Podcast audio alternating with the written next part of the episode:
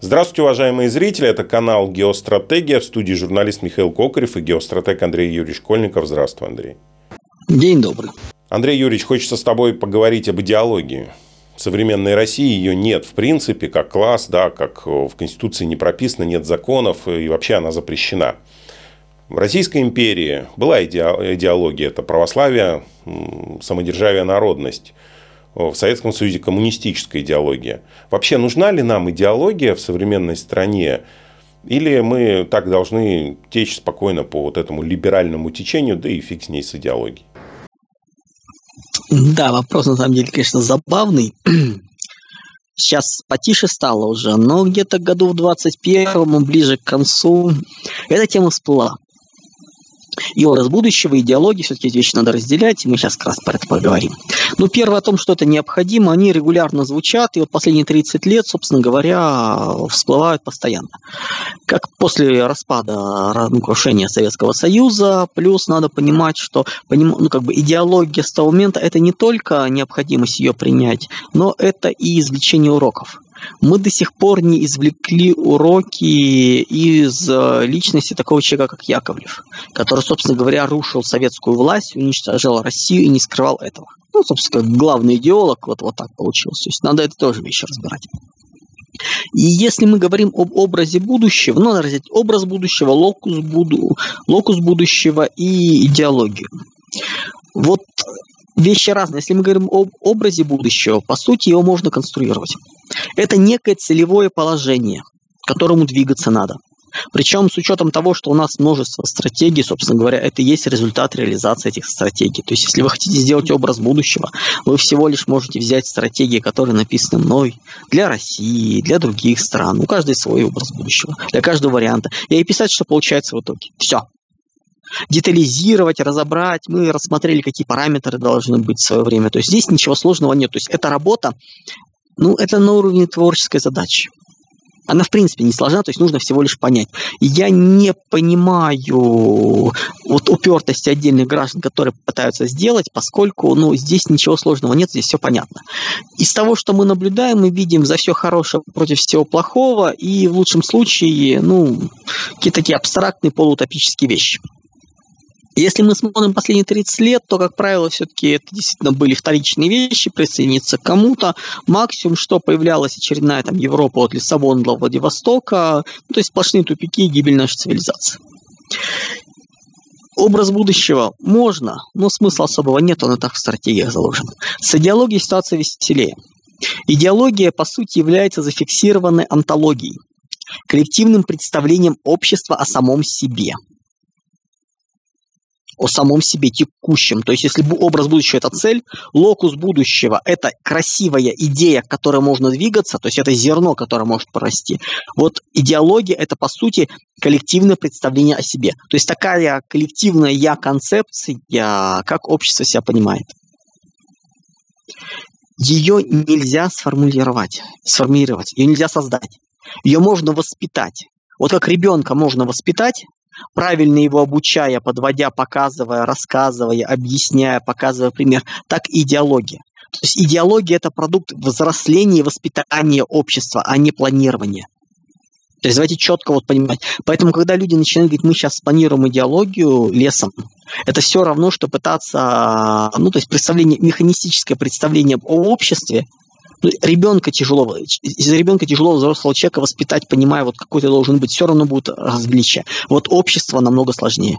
Это порядки более сложный вопрос, поскольку это ну, именно взросление. Поэтому мы должны формировать общество, которое потом прорастет идеологией. Да, есть возможные варианты создания, то есть можно там гении в свое время создавали идеологии, но эти идеологии потом э, адаптировались и полностью меняли общество. То есть это, по сути, система смыслов, или мы воспитываем общество под некую систему, то есть понимая, что хорошо, что плохо, потихоньку, потихоньку, чтобы эти смыслы сделали, создали идеологию как систему, как связанную. Или мы, грубо придумаем систему и переформатируем общество. Переформатирование означает фактически создание новой идентичности национальной, религиозной, культурной. То есть это полный период, ну, как бы изда... Это примерно то же самое, как и из Римской империи появилась Ромейская. это процесс, сопоставимый с принятием другой религии обществом. То есть это вот настолько тяжелые болезненные вещи, если мы будем пытаться насильственно. Поэтому можно воспитывать, можно эволюционировать, но не ломать, не перепрошивать. То есть у нас же, как правило, хотят сделать какую-нибудь красивую красивый грааль, который вот раз и все само получилось. Нет. Поэтому мы идем из нормального эволюционного развития воспитания. Воспитываем общество, появляется идеология. И поэтому нет ничего удивительного, что когда читаешь отдельных идеологов, которые пытаются русский мир под себя прогнуть, вспоминаются слова Владимировича Путина, говорил многократно, что нам не нужно сейчас заниматься образом будущего идеологии с намеком на то, что, ребят, давайте займемся чем-нибудь серьезным, а не вашими построениями. Поэтому образ будущего, как бы как целевое положение, реализуемое, достижимое и прочие, там основные направления, то есть это все ну, можно обсуждать, мы можем по это поговорить, но под каждую стратегию он свой.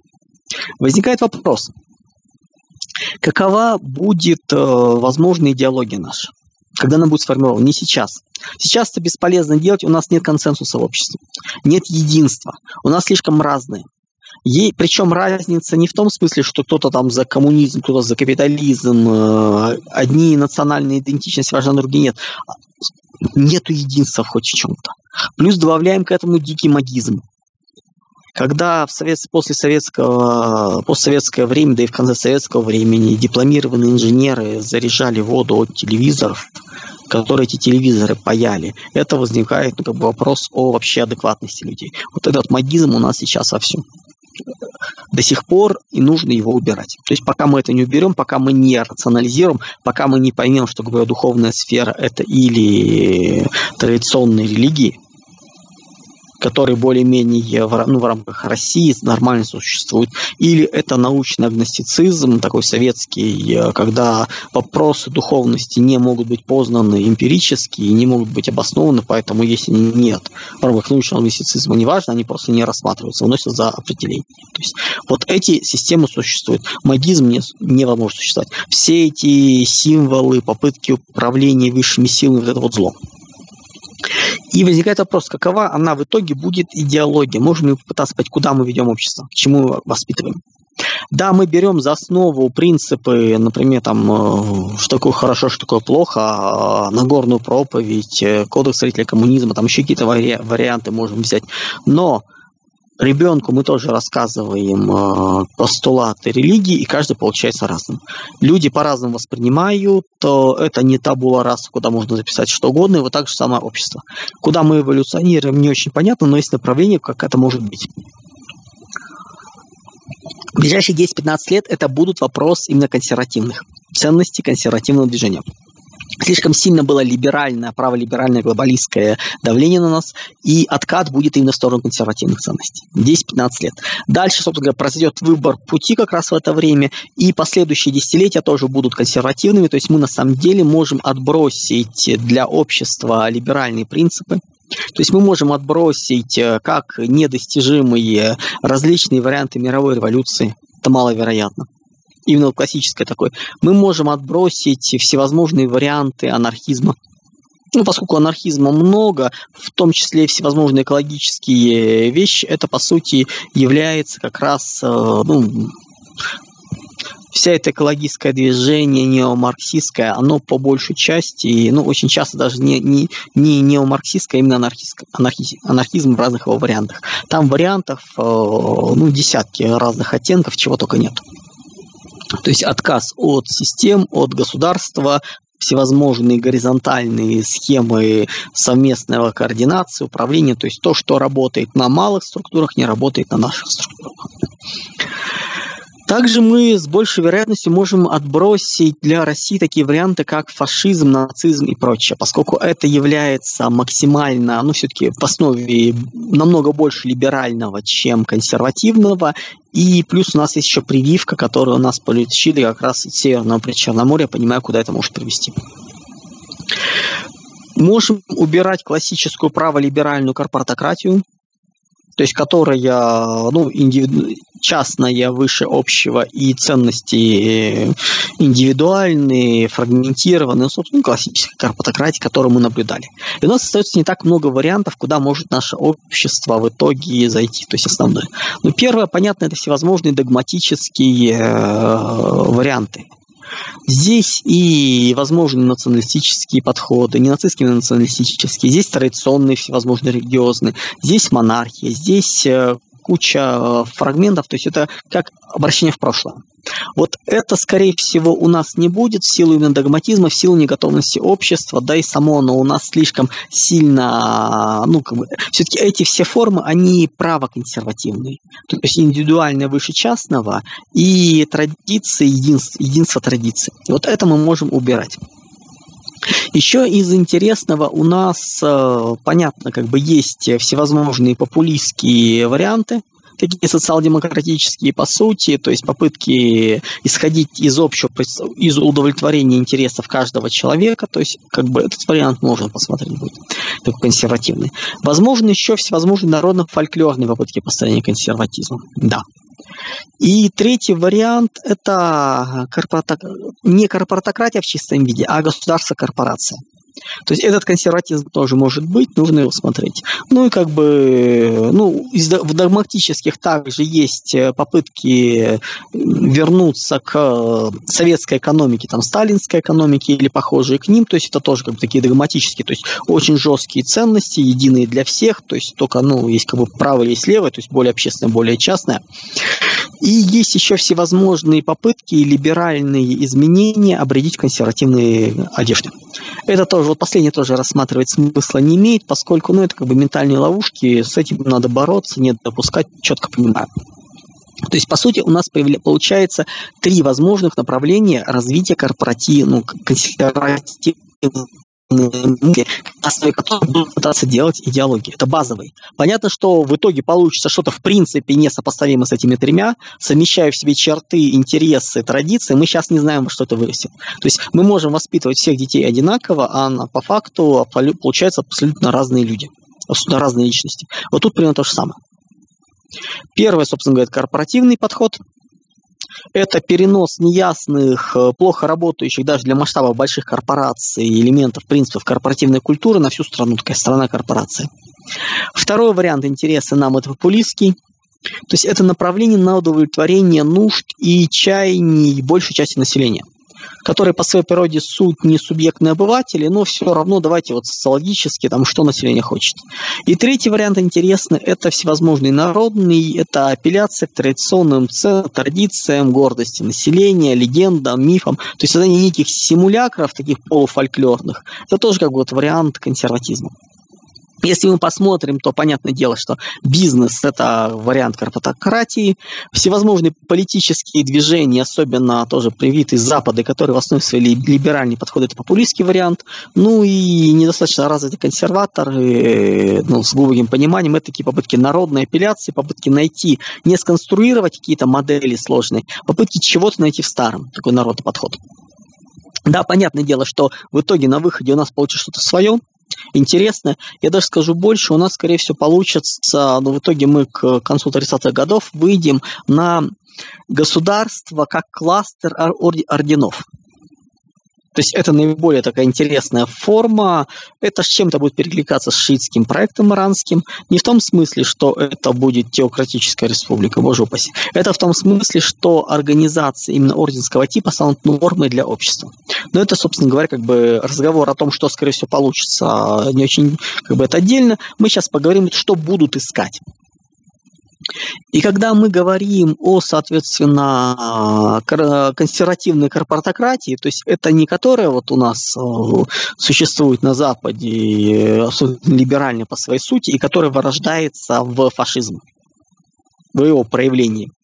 Мы говорим именно о корпоратократии в понимании более узком, то есть государство корпорации, то есть госкапитализм у доброй части чиновников, бизнесменов э, будут присутствовать ну, представители власти, элиты. Есть э, такие мечты и грезы о Святом Грале. То есть элементарное примитивное понимание, то есть что должно, должно быть нечто, что позволит выправить, зацементировать рейтинги, управлять обществом, э, формировать послушный преданный электорат, который будет работать за идею, но как бы самим э, элитариям это не нужно. Ну, то есть, ну, как бы понятная картина абсолютно. Вот берите подход корпоративной э, культуры, который сделан для среды, и попытайтесь натянуть его на сферу хаотическую. Идеи изначально нереализуемы, поскольку это разные проекции, разные подходы, абсолютно разной степени свободы, но такие, для такого упрощения как бы желающие есть. То есть мыслителей под это найдется много, всех мастей, поскольку они будут мечтать о получении, остановлении ну, главным астрологом, блин, звездочетом. То есть хождении в элиту. Результат маловероятен, но люди будут пытаться. Принципы, которые будут лежать в основе подхода государственной корпорации, ну, консервативные именно, в принципе, понятно. Консерватизм, требование уникальности, вопрос традициям следования, причем не глубоким, а именно вот внешним, сохранение базовых экономических принципов. То есть это капитализм, это корпоративное управление, это частная собственность. Ну и, собственно говоря, ну, понятное дело, национальной идентичности. И у нас получается в условиях попытки именно государства как корпорация создать, мы получаем очередное обращение в прошлое. Причем очень похожее в пределе, когда оно будет идти на итальянский фашизм 20-30 годов. То есть, а как мы сказали выше, фашизм у нас не может быть. Ну, кстати, если добавим еще религиозную составляющую, так вообще получим испанский вариант его. И мы до туда не можем найти, то есть это построение через корпоратократию консерватизма, а у нас очень, ну, собственно, кстати, а, технократический подход – это он. То есть э, замените корпоратократию технократи, технократами, то есть то, что у нас пытаются периодически, ну, как последние лет 10-15 строить, это вот оно техническое правительство, которое у нас сейчас работает, по сути, ну как в, хорошем смысле техническое правительство, того же Мишустина, оно как раз идет по линии корпоратократии. Администрация президента у нас работает в этой логике. То есть, если им дать возможность формирования идеологии, получится вот именно то, что есть. То есть, получится мягкая версия итальянского или испанского фашизма, мягкая, мягкая, мягкая, по которой мы не сможем идти. То есть оно, не, оно будет вызывать сопротивление общества. Не в том смысле, что это будет построение фашизма, а в том смысле, что те элементы, которые есть и там, и там, они будут вызывать противоречия. Плюс за общество нашего украинская прививка. И в итоге будут попытки построения на основе евразийских э, традиций конца 19-го, начала 20 века. То есть это будет географический детерминизм Петра Савицкого – ну, то есть это такое переложение, собственно говоря, и Хаусхофера, Макиндера, Челлена. Э, это то, что очень хорошо в свое время развивал и описывал Александр Дугин. Ну, то есть это довольно понятный, простой фундамент на евразийстве, из этого можно. Не в том смысле, что, давай так, это не фашизм, это даже близко нет. Это вещь, которую, если долго-долго развивать, в пределе она туда пойдет. Ну, условно говоря, если мы начинаем свободу развивать до максимума, мы получаем либеральный фашизм там, или анархизм в чистейшем виде. То есть это вот предел примерно там. Для России оно неприемлемо. К сожалению, в этих построениях э, упущен этнографический подход э, Николая Трубецкого и Льва Гумилева. Ну, то есть последователь, собственно там, ученика. Понятное дело, Данилевского тоже здесь нету, то есть эти вот вещи, которые были упущены. И в результате получается, или мы делаем тупик, который нельзя строить, или мы начинаем выходить на возрождение континентальной Европы за счет России. У Вадима Цимбурского, ну, это в нулевых годах, есть ну, очень неплохие как раз разборы, то есть он, собственно говоря, как раз ну, по-хорошему, если мы начинаем смотреть последние 30 лет именно с точки зрения геостратегии, геополитики, вот именно в России, то нужно выделить, ну, нужно выделить нескольких человек. Тут я бы на уровне, понятное дело, это Переслегин Сергей Борисович с его концептуальными интересными подходами, а из противостояния, вот интереса такого, ну, доктринного. Я бы посмотрел именно вот Дугин и Цимбурский, вот, вот, это, вот их надо в паре смотреть всегда то есть это вот изучение. Э, я упускаю Гидара Джамали, поскольку это было все-таки не Россия, это были попытки именно программирования России, такого русского ислама и прочее, то есть то, что ну, проект был хорошо закрыт. То есть нужно смотреть в противоположной парадигме. То же самое, например, как того же Гидара Джамаля нужно смотреть с работами э, Романа Силантьева. Исламоведа. То есть, как бы вот тут понимание очень хорошо вскрывается, то есть, как оно есть. То есть, вот такие вещи надо, да. И у нас получается ситуация, что для современной России это тупик, Возникает вопрос, можно ли из этой э, логики, именно технократической, бюрократической, там, корпоративной, выйти к чему-то интересному? Смешно, но можно.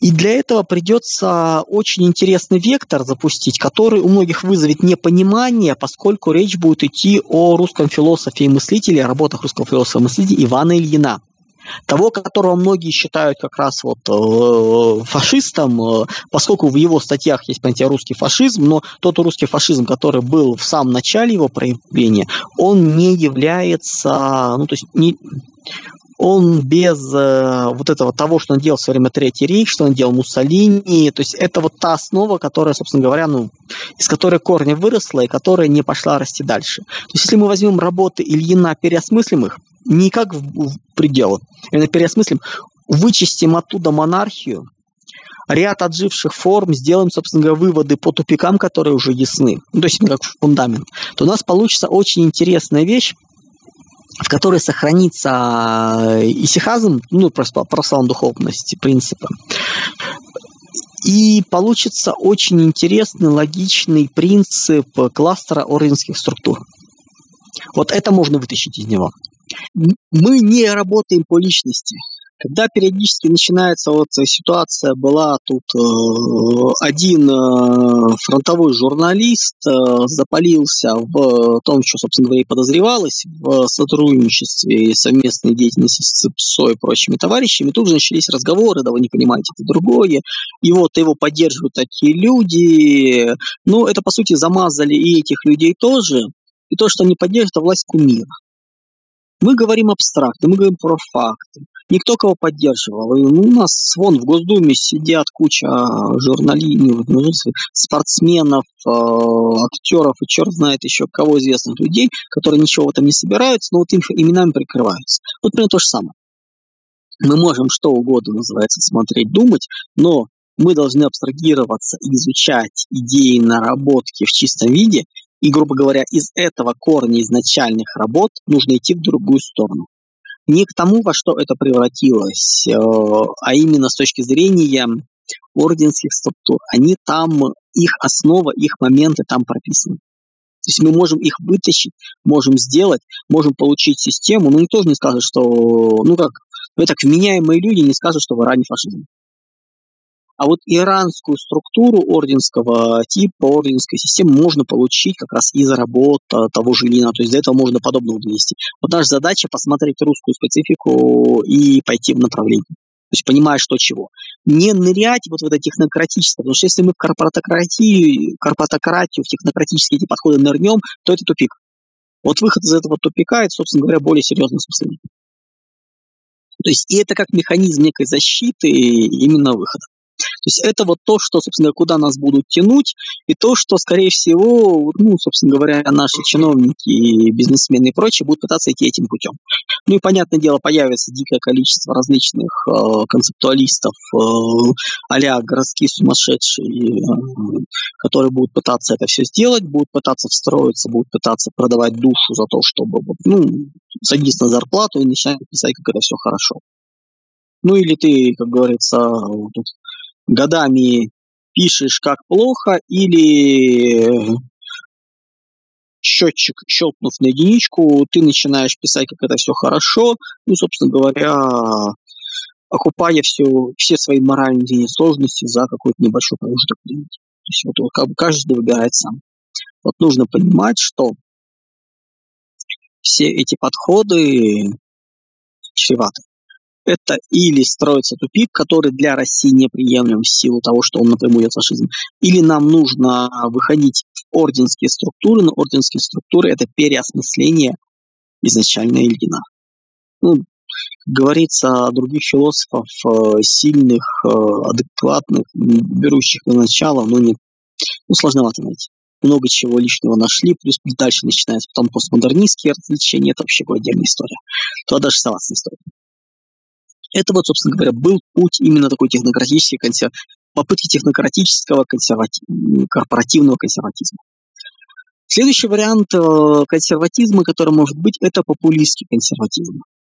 Собственно говоря, тот, который начал всплывать, он у нас проходил в свое время, в конце 21 года, как такой чудный э, консерватизм оптимизма, оптимистов. Я помню, был такой сбор юных Василис по обмену премудростями, где они пытались что-то сформулировать. Два года прошло, вот он не там.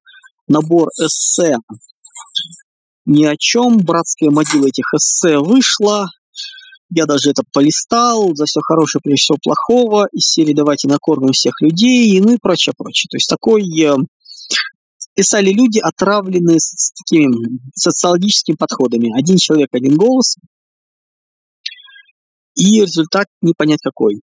Ну, то есть классическое, конечно, коллективное стратегирование можно применять, но это не оно. Когда делаются такие вещи, нужна некая основа, которую делает один конкретный человек, и дальше он у других авторов берет какие-то моменты и набирает их сюда. Вот можно сотни этих гениальных построений в кавычках смотреть, но результата там, конечно, не будет.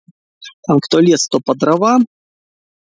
И ну, получается, ну, плюс многие еще начинают, э, ну, там разброд, начиная от абсолютно фольклорных вещей, заканчивая уподоблением э, неоконами США, ну, то есть вопросов действия государственного действия, то есть там, конечно, много чего интересного. Критерии этого консерватизма оптимистов, они, ну, как, практически как любая предвыборная программа, то есть они по такому принципу строятся, то есть стабильность, порядок, сохранность укрепления вот того, что устоялось уже. Причем без разницы, чего именно. Ну, то есть, если это э, националистические структуры, их удерживать. Если это социалистические, их удерживать. Традиционные ценности. Да, понятно, мы выкидываем упоминание о либеральном расходе к правам человека, но традиционные ценности, да. Изменения делаются важными, смотрятся только эволюционные изменения. Все остальное начинает сдерживаться. Резкие революционные изменения считаются недопустимыми. Госвласть должна быть сильная, и вмешательство ее вплоть до применения насилия. То есть это такой момент э, обывательско-мещанский серии должно быть. Экономика, понятное дело, под регулирование идет э, директивная, хотя частная собственность сохраняется как свободы всевозможные. То есть это вот такой интересный подход к пониманию справедливости, равенства, жесткой э, необходимости традиции. То есть мы получаем шикарную вещь, которую мы все знаем. Это застой. Вот по сути, попытки построения популистского консерватизма ведут к созданию застоя. И будет довольно много людей, которые будут жить. То есть это такое для политиков, э, которые ориентированы на социологические подходы, на массовость, это важно. То есть вот это тоже будет, это. Другой вариант народный. Такой народный консерватизм, а, близок к популистскому, много пересечений, но все-таки делается акцент на неких традициях, возвращении к старому, такому легендарному, мифическому. Много чего есть, и справедливость, и народ замечательный, хороший. Э, ну, в общем, классическая туркменская рухнама. То есть это даже не зеленая книга Муаммара Каддафи. Она была именно отдельным путем. Это именно вариант Рухнамы. Безжалостный, беспощадный, дебильный. Попытки формулировать, вот это тоже есть, то есть такие варианты будут. Собственно говоря, ну 90% населения э, это будет все устраивать. Вот последние два варианта вообще будут устраивать. Но это тупики. И мы получаем, что все три варианта, они тупиковые, из них можно что-то взять, но не формулировать. А что из них получится, это будет в результате некого синтеза этих подходов уже в рамках взросления общества. Поэтому сейчас пытаться обсуждать, программировать не имеет смысла. Нужно дождаться, когда общество созреет, общество воспитается, повзрослеет, и уроки будут приняты. Можно сто раз говорить, что ходить на красный свет нельзя, но если ты с ребенком пойдешь на красный свет, ребенок сделает соответствующие выводы. Вот то же самое. Мы не знаем, что из сказанного, сделанного придет как есть. Мы можем мечтать, можем хотеть. Мы можем взять некую нравственно, морально-нравственную, духовную основу, положить и из нее пытаться строить. Но что мы построим, это другой вариант. Плюс мы так и не определились еще с духовной основой общества. Я уже говорю, конечно, оптимально это, что в рамках общества возможно существование православных там традиционных подходов, то есть именно традиционных, поскольку мы понимаем, что тот же ислам традиционный, поволжский, он по подходам, обычаям, он абсолютно уживается с православием, и проблем с этим никаким нет. Плюс научный агностицизм. Не гностический, э, не секулярный гностицизм, который вообще отрицает, то есть такой постмодернистское восприятие, а именно научный подход, такой модернистский, хороший э, научный гностицизм. Это может быть, может быть. Мы не знаем, наука не понимает, поэтому не лезем. Вот так. И у нас получается ситуация, что, по сути, идеология общества, ну, еще раз подчеркну, не может быть создана и запрограммирована. Она появляется в процессе развития. Результат воспитания. Предсказать изначально? Нет. Попробовать сделать? Да. Собственно говоря, вот так вот оно и выглядит. И ближайшие лет 10-15 мы будем регулярно наблюдать попытки построения идеологии, причем вот по этим путям. Да, понятно, будет еще вариант э, абсолютно догматический, когда берем марксизм там, или монархическую идею, или еще что-нибудь, и начинаем ее навязывать. Будут идеи попыток построения либеральных, это будут рядиться в э, либеральные одежды, и раз, ну, причем это может быть как э, либеральный праволиберализм, к которому мы привыкли, так, собственно говоря, и всевозможные идеи уже более сложные, то есть такие анархического толка. Это может быть вопрос мировой революции. То есть берем догму, не осмысливаем ее, используем как есть. Вот, собственно говоря, то, что у нас получится идеологии, будет как раз синтезом разных подходов. Итогом воспитания общества, единого прихода. Сейчас бесполезно это пытаться делать. Сейчас это напоминает, э, ну, ну вот делать нечего коту, вот он вот этим занимается. Вот куча людей, которым нечего делать, занимаются вот написанием идеологии. Это бессмысленно. В лучшем случае, говорю, это будет неудобоваримая гадость, которая отражает представление автора о происходящем. Причем упрощенно, поскольку, ну давайте, тут классическая ситуация, там, и, и там Дава, только я знаю, только ты можешь решить, ты такой умный, что только ты можешь решить эту задачу. Изи, я настолько умный, что я даже не буду это пытаться делать. Вот примерно вот так же. Вот. Здесь не должно быть ситуации, не туда лезть. Построение идеологии – тупиковый вариант. Это конструирование, мы не дошли такого. Нет гениев, способных что-то создать новое, которое потом порастет, создастся и переформатирует общество. У нас и так было не так давно, по сути, ментальная катастрофа, национальная катастрофа. И нам еще одно переформатирование общества мы не выдержим. Вообще не выдержим. Плюс это всегда болезненно, нужно понимать зачем. Поэтому эволюционно развивая и движемся. Ждем, пока порастет. Берем морально-нравственные принципы, работаем над собой, из, спасись сам, вокруг тебя спасутся другие. Идем в этой логике. Убираем э, либеральные влияния, убираем всевозможные секулярный классицизм, много чего убираем. И создаем новое общество. И вот тогда будет идеология. Но образ будущего, берите мою стратегию, ее итоговый результат, переписывайте, ставьте, для каких условий оно есть, и все. И, и, собственно говоря, вот так оно выглядит. Переформатирование общества происходит в логике и рамках ментальной или психоисторической войны. Цикл этой войны 7 лет или 20 лет. Мы сейчас идем на 7-летний цикл. Мы идем, все производим это параллельно с военными действиями в отношении Запада. Кстати, да, тоже начало звучать, что мы воюем с Западом. Ну, плюс, соответственно, кто хочет, у нас начался меняться культурный мейнстрим. Посмотрите предыдущий небольшой ролик, мои впечатления от поездки на ПМФ. И что самое важное там, что, собственно говоря, многие идеи, которые я последние годы продвигал, рассказывал, они становятся мейнстримом, и их начали, начинают озвучивать высоко. Ну, то есть, так как бы вот, вот, ну, эти идеи, ну, ну давайте так, даже мои письма до Деда Мороза начали доходить. Спасибо большое, Андрей Юрьевич. Спасибо зрителям, что смотрели. Обязательно подписывайтесь на телеграм-канал Андрея Юрьевича Геостратег. Ссылочка в описании. До скорых встреч. Все, друзья, всего доброго.